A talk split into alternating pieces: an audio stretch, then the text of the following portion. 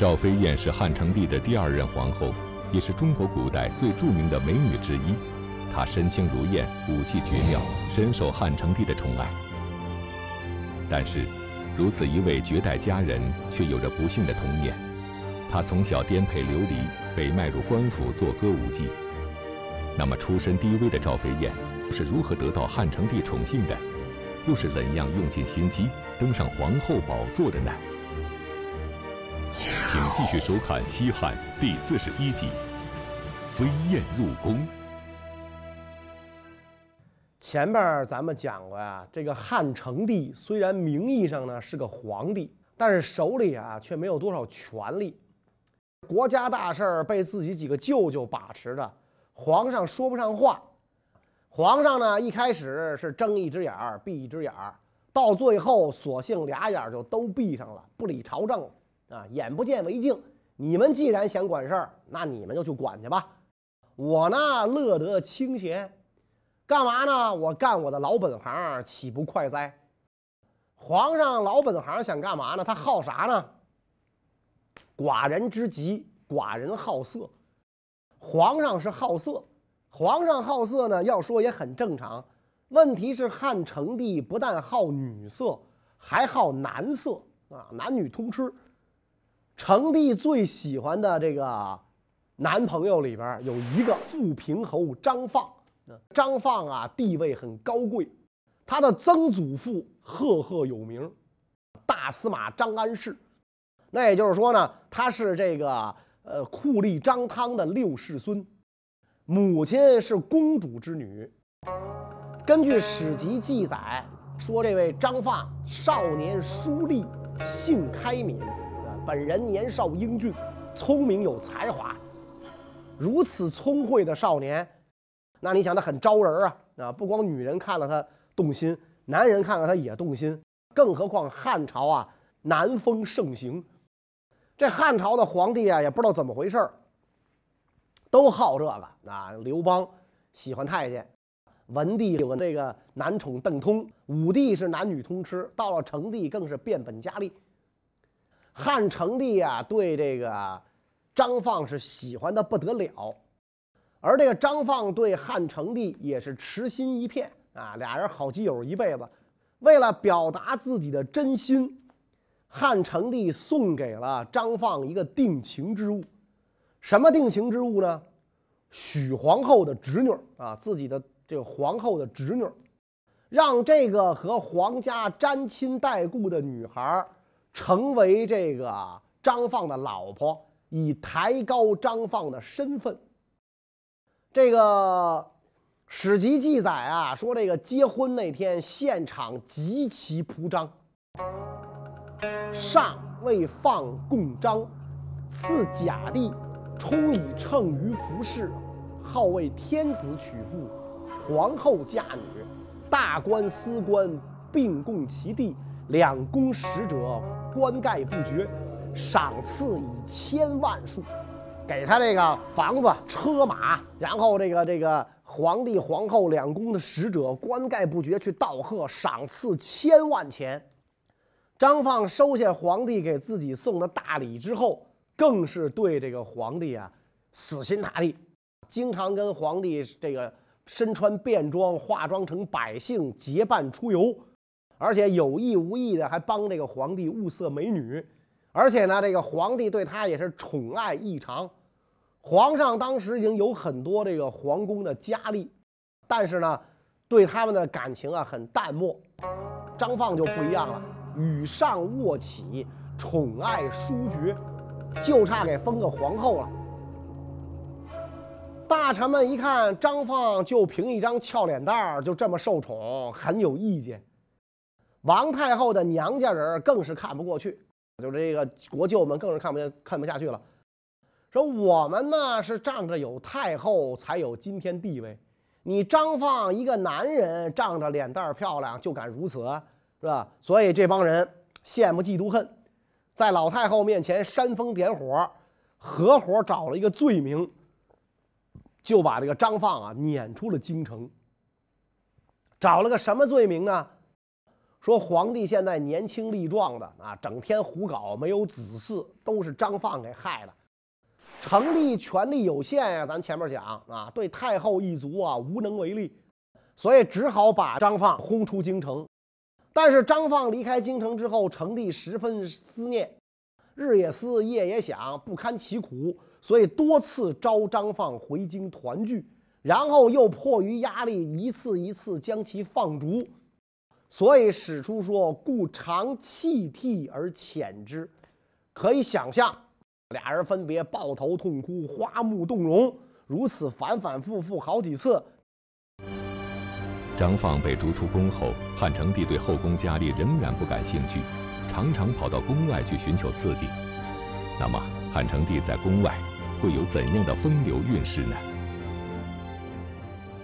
到了汉成帝洪嘉三年，咱们说过，皇上呢在宫里边待不住了啊，没劲，三千佳丽都看烦了，就出宫啊找乐子啊。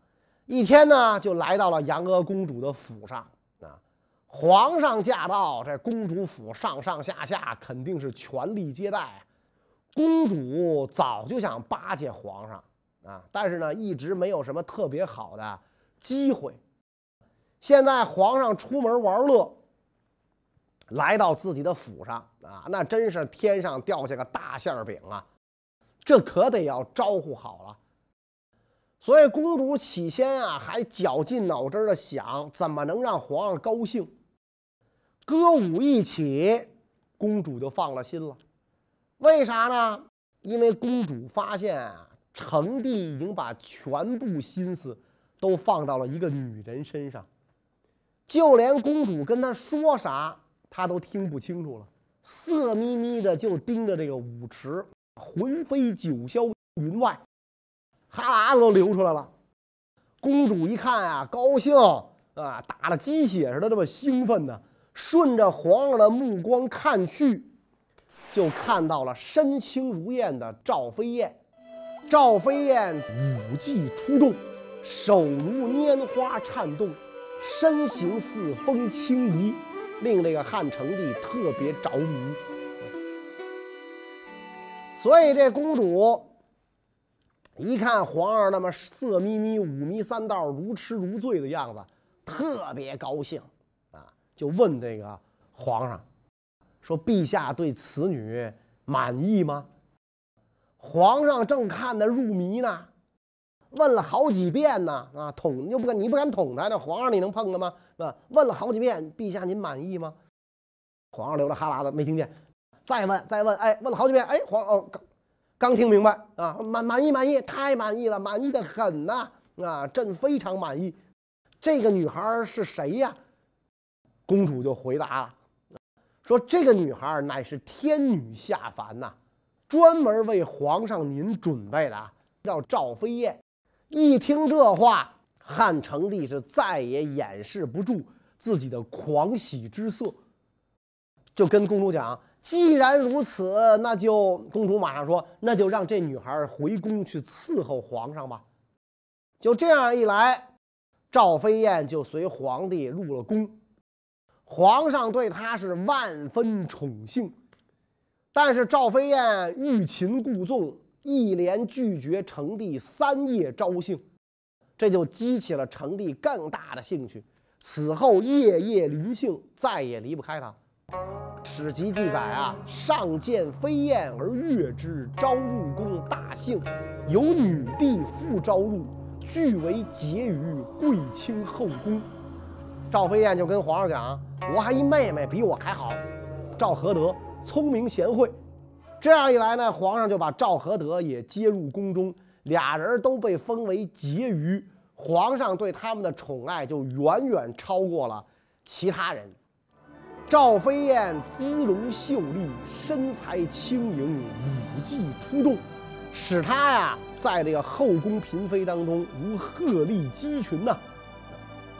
汉成帝呀，就为她举行了一个这个独舞表演会，赵飞燕就跳起了归风送远操，一阵风起啊，赵飞燕太轻，险些跌入池中，多亏有人抓住她的裙子，这才有惊无险。通过这一次这个歌舞，皇上呢怕他被风啊给吹跑了，斥巨资盖了一座华丽的七宝避风台给他居住，然后让宫女儿手托水晶盘，让那个赵飞燕在盘上跳舞助兴。你想这个赵飞燕绝妙的舞技，前无古人后无来者啊，给皇上带来全新的视觉享受，皇上对她呀更加迷恋。你想一个人，他能在别人托的盘子上面跳舞，这一个多么骨感的美女啊，比这非洲难民都轻。那按照这个标准，那培养出来。赵氏姐妹当上婕妤之后不久，汉成帝就跟忘了自己还有多个老婆一样，所有的注意力都放在了赵氏姐妹身上。受汉成帝专宠的赵飞燕不满足于婕妤的身份，开始打起了皇后宝座的主意。此时的正宫皇后许氏已经坐稳后位多年。并且有着强大的家族势力作为支持，那么赵飞燕能否撼动许皇后的地位呢？后宫当时的情况是这样啊，成帝虽然好色，一直没有子嗣。许皇后、班婕妤这些人呢，虽然生育过，但却没有养活过来，而且此后后宫其他受宠的女人也没生出小孩来。皇上没有子嗣，可是危及江山社稷的大事儿，就连这个太后王政君呐都非常焦急，所以赵飞燕就定下计策来，准备利用后宫不再生育这个节点，狠狠打击许皇后。计策一定下来，赵飞燕就经常向这个皇上进谗言。说许皇后和自己的姐姐用妖术诅咒后宫得宠的美人不让这些人呢给皇上生儿子。一旦谁生了儿子，就会危及皇后的地位。而且这个谗言说呀，他们不但诅咒宫中的女人，甚至连皇上都骂到了啊！所以皇上您现在啊也没个儿子。赵飞燕这么说皇后。汉成帝一开始是很怀疑的，因为虽然现在跟皇后的感情很淡漠，但是呢有过常年的夫妻之情，所以皇帝就有些怀疑，说这个不会吧？就你说的这话，我跟皇后相知多年呢，据我了解，她应该不会做出这种事儿来。赵飞燕就听了，哟。说皇上，您要是这么说，那可就是不相信臣妾了。难道您认为我撒谎吗？说完这句话，赵飞燕就摆出了一副伤心难过的小样啊，掩面泣下，哭得很伤心，很难过。成帝是个好色之徒啊啊，看到自己最喜爱的美人因为委屈哭，所以他很难过啊，心里不是滋味儿。就安慰这个赵飞燕啊，说朕如何怀疑你撒谎，只是你今天猛地这么一说，我没法处理啊啊！你没证据，我不能直接去问皇后吧？哎，你是诅咒我来着吗？就算我问他，他也不承认呢啊！他要一不承认，我又能怎么办呢？皇后不承认也就罢了，他那些个父亲兄弟们。估计也会给我气受，太后的娘家就够我受的了。这皇后的兄弟们要再闹，我可真没办法弄。所以这个赵飞燕一听皇上这话，这一次看来是达不到目的了。但是他不会善罢甘休，思忖良久之后，赵飞燕又按捺不住性子出手了。栽赃陷害的事儿啊，在后宫斗争当中根本就不是啥稀奇事儿。后宫里面要是谁不想干这事儿，那谁就在后宫啊根本待不住，真正的是步步惊心。所以这个对于赵飞燕，当然她不能例外。作为后宫的一员，这一次他使出了更阴损的招数，就像当年汉武帝时候的巫蛊事件一样。赵飞燕呢，也捏造了一次事件啊，栽赃给许皇后。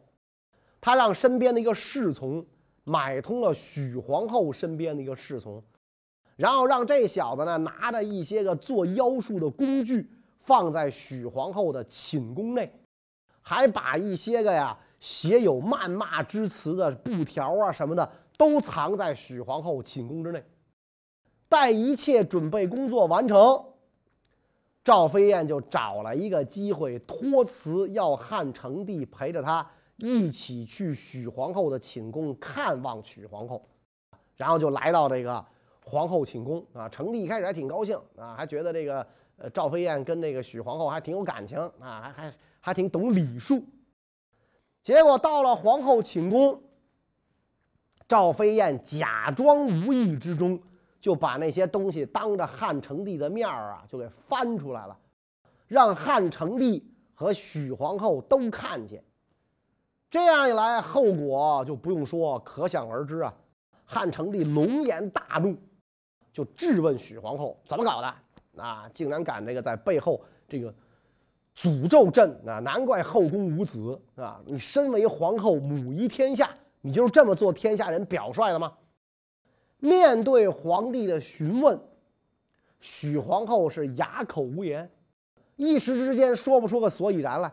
赵飞燕此时正得宠，当着汉成帝和许皇后的面儿，她肯定是捡好听的话说：“哎呀，这个这个，陛下息怒，我想姐姐不是这这样的人啊，一定是有什么奸人陷害啊。”这种话她一说，所以当时成帝并没有就是处置皇后。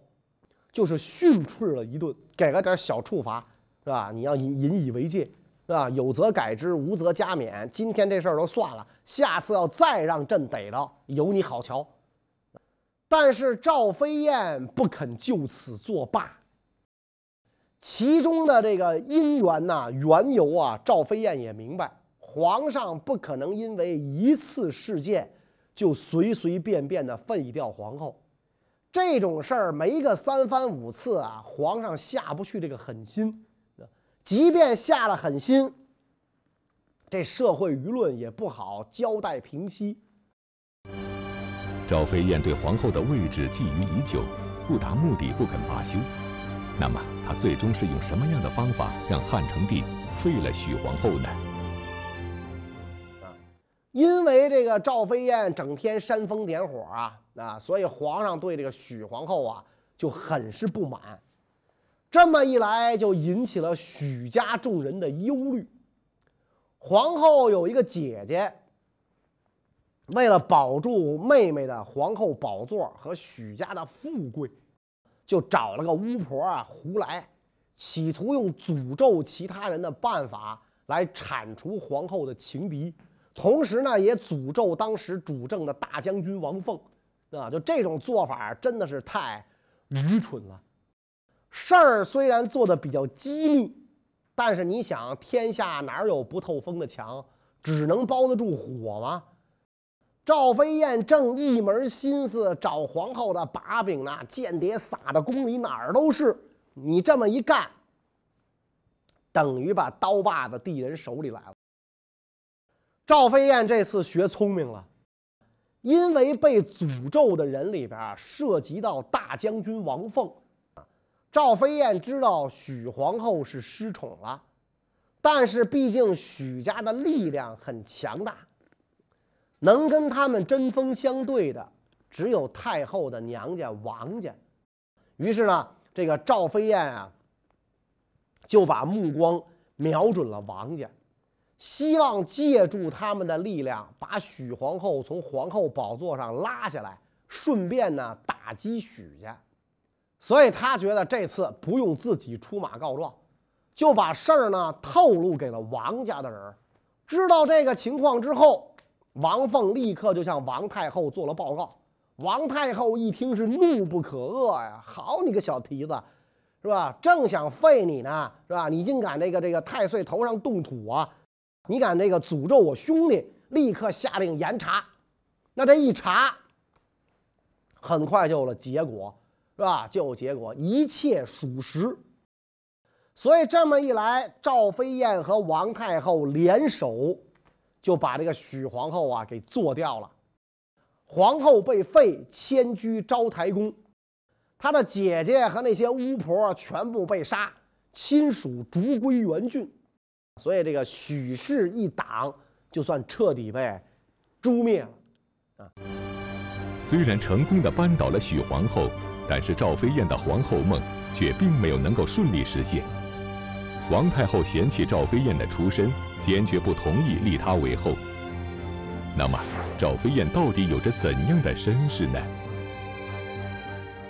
赵飞燕呢，其实不是她的原名，本名叫赵遗主，身世现在已经说不清楚了。在这个《汉书》里边记载，只有这么寥寥数字儿：“孝成赵皇后，本长安宫人。”但是在这个民间流传的故事当中啊，赵飞燕的出身来历要传奇的多。民间故事当中，赵飞燕也算是皇室后世的亲戚，生母是江都王府出来的姑苏郡主。这位郡主呢，嫁给了江都中尉赵曼，但俩人关系啊很一般。有的说呢，这个赵曼不育。总之是婚后好几年，郡主也没个一儿半女。后来在一次这个宴会上呢，就郡主呢遇到了王府一位属官的儿子，叫冯万金。这小冯善于音律，而且长得俊俏，连这个赵曼啊都对他看的是五迷三道。郡主呢更对冯万金是念念不忘。于是乎，一段奇怪的三角恋就发生了。冯万金名义上跟赵曼是好基友，是同志，实际上呢却跟赵夫人私通。时间一长，郡主就生了两个女儿啊，大的呢叫遗主，小的叫何德。据说赵遗主刚生下来的时候啊，赵曼夫妇觉得不祥，都不想养他，就把他扔到外边野地里。过了三天，小婴儿既没有被冻死、饿死，也没有被狼虫虎豹所伤害。赵曼夫妇觉得奇怪，才又把他抱回家来。没过几年，赵曼家就败落了。赵遗主呢和赵合德姐儿俩就被冯万金收养了。按说这个冯万金才是他们的生身父亲，所以冯万金对这姐儿俩呀就格外的宠爱。但是呢，这就引起了冯府其他人的不满啊！人家冯万金应该也有媳妇儿是吧？人家也有这个嫡出的这些孩子，很不满。所以冯万金一死，赵氏姐妹就被冯家扫地出门。几经辗转，被赵林所收养，最后呢，流落到了杨阿公主的府上。杨阿公主看这俩人体态貌美异常，又乖巧聪明，就让他们在府上啊当了歌女，让专门的这个歌舞教师精心辅导。赵氏姐妹天生丽质啊，很快就舞技出众，特别是姐姐赵飞燕，身轻如燕，加上舞姿轻盈，逐渐的呢，人们就忘了他的真实姓名，而称呼他为飞燕。这就是这个赵飞燕这个名号的来由。到了汉成帝永始元年啊，汉成帝呢想封赵飞燕为皇后。这个时候距离许皇后被废呀已一年多了，但是皇太后王政君呐嫌这个赵飞燕出身太微贱，就从中阻拦。一个文工团跳舞的出身，难道还想母仪天下不成？太后姐姐的儿子淳于长。当时任侍中，就是等于相当于太后的外甥，这个人很受太后的信任，跟那个成帝的关系啊也不错。于是成帝和这个赵飞燕就求这个淳于长在太后面前呢给赵飞燕说说好话。经过了一年多，王太后才同意册封赵飞燕当皇后。虽然王太后同意立赵飞燕为后了，但是废立皇后不仅是皇家的私事，更是关系到整个国家尊严的大事。那么赵飞燕想做皇后这件事，能否顾得了满朝文武这一关呢？大臣们的这个眼睛是雪亮雪亮的，是吧？你废掉名门出身的正经皇后，立个歌儿舞女当皇后，你真当自己是汉武帝和卫子夫啊？啊，所以大臣就上书劝谏。俗话说得好啊，朽木不可用作梁柱。婢女不可成为主人，上天和百姓都不赞成的事情，必然是有祸而无福。奏章一递上去，汉成帝特别生气。我立个皇后，关你们什么事儿啊？啊，就派人呢，把这个这个这个这个大臣呐，叫刘辅啊，把他给关起来了啊，囚禁在这个宫廷的秘密监狱里。群臣都不知道他为什么被捕啊！当时有好几个大臣上书给这个刘府啊鸣冤，说我们看到刘府突然被逮捕，关在这个密牢里啊。微臣误以为刘府有幸是皇族宗亲之一，位列谏臣。如果他是小罪，望陛下您能隐忍一下；如果是大罪，应该公开揭露。让司法官吏查办，使大家都知道他的罪恶。皇上接到这个臣下的这个奏报，感觉到啊，这个臣下们说的呀都很有道理。问题是刘府给我的谏言不能公布啊，这要一公布，天下人就都知道皇上我到现在还没儿子，而且呢，整天沉迷于酒色之中。现在天天跟一个出身卑贱的女人泡在一起，而且呢，我还要让这个卑贱的女人母仪天下，这不让全天下人都笑话我吗？这些事儿可绝不能让天下人都知道。